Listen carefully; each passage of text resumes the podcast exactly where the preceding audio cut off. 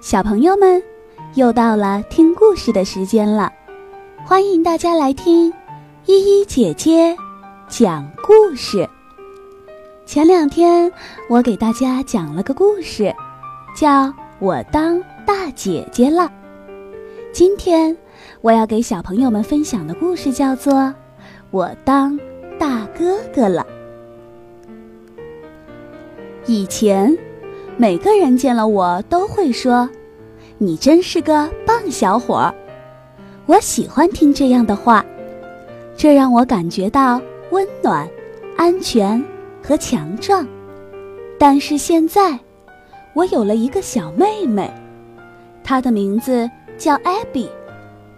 每个人都来看她，发出咕咕的声音逗她，还给她带来了礼物。当然，有时也会送给我。房间里堆满了粉色的东西。现在，所有的人见了我都会说：“Jack，你真是个了不起的大哥哥。”可是，我还不知道怎么当一个大哥哥。一切都和以前不一样了。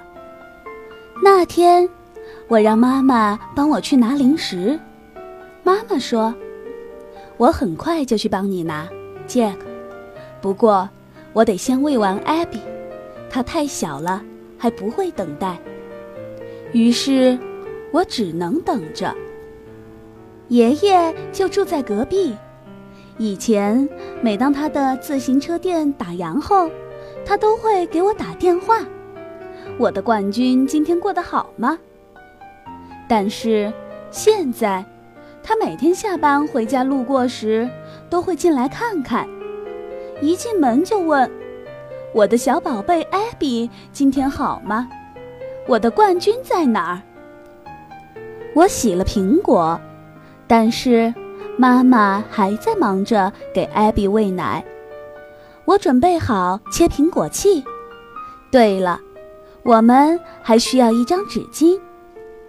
当艾比喝饱了，妈妈帮我切开了苹果，然后对我说：“Jack，你耐心的等待了这么久，真是一个非常棒的大哥哥。我知道这么做很难，但是在等待的时候，把一切都准备好，确实是个好主意。我喜欢妈妈这么说。一天，外面刮起了大风。”天冷的没法出去玩了。以前遇到这样的天气，妈妈和我通常会待在家里看书。但是，艾比又哭闹起来，她哭得非常厉害。我等着妈妈给我读一本书，可是她抱着艾比在屋里走来走去，嘴里还发出“咕嘘，咕嘘”的声音。我问妈妈：“为什么嘴里要发出这样的声音？”妈妈说：“这听起来像她的心跳声。”艾比在妈妈肚子里听到的就是这种声音，这样会让她感觉好一些。但是，这并不管用。妈妈抱着艾比不停地走啊走啊，艾比哭了很长的时间，她哭得脸都红了。还打起了嗝，最后，我也跟在妈妈身后一起走。我试着给她哼了一首曲子，妈妈也帮我一起哼唱。但是，我觉得艾比根本就听不见。最后，艾比终于睡着了。妈妈把她放在了小床上，然后一下子坐在沙发上，说道：“哎，对不起，杰克。”我简直太累了，我现在不能跟你讲故事了。坐在我身边，让我休息几分钟，然后我们一起来读那本书。妈妈休息时，我就自己看书。书里有消防英雄，然后我玩了一会儿我的玩具消防车，我还把它的警笛关了。每周五。妈妈都会带我参加图书馆的故事会活动，艾比也会和我们一起去。但是，他实在是太小了，不能和我们一起进去听故事。每周六，爸爸和我一起照看艾比，这样，妈妈就可以出去和苏阿姨、姥姥一块儿吃午饭。当艾比饿了，他想马上喝奶，于是我们就得赶紧去拿他的奶瓶。要是艾比的奶洒在了地上，我就帮爸爸把它擦干净。我们的猫摸摸也非常愿意帮这个忙。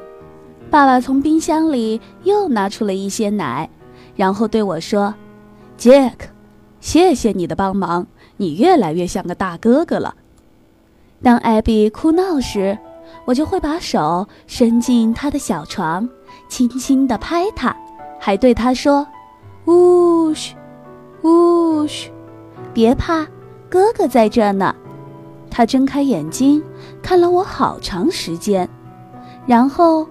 他冲我笑了一下，又睡着了，成功了。现在我真的感觉像个大哥哥了。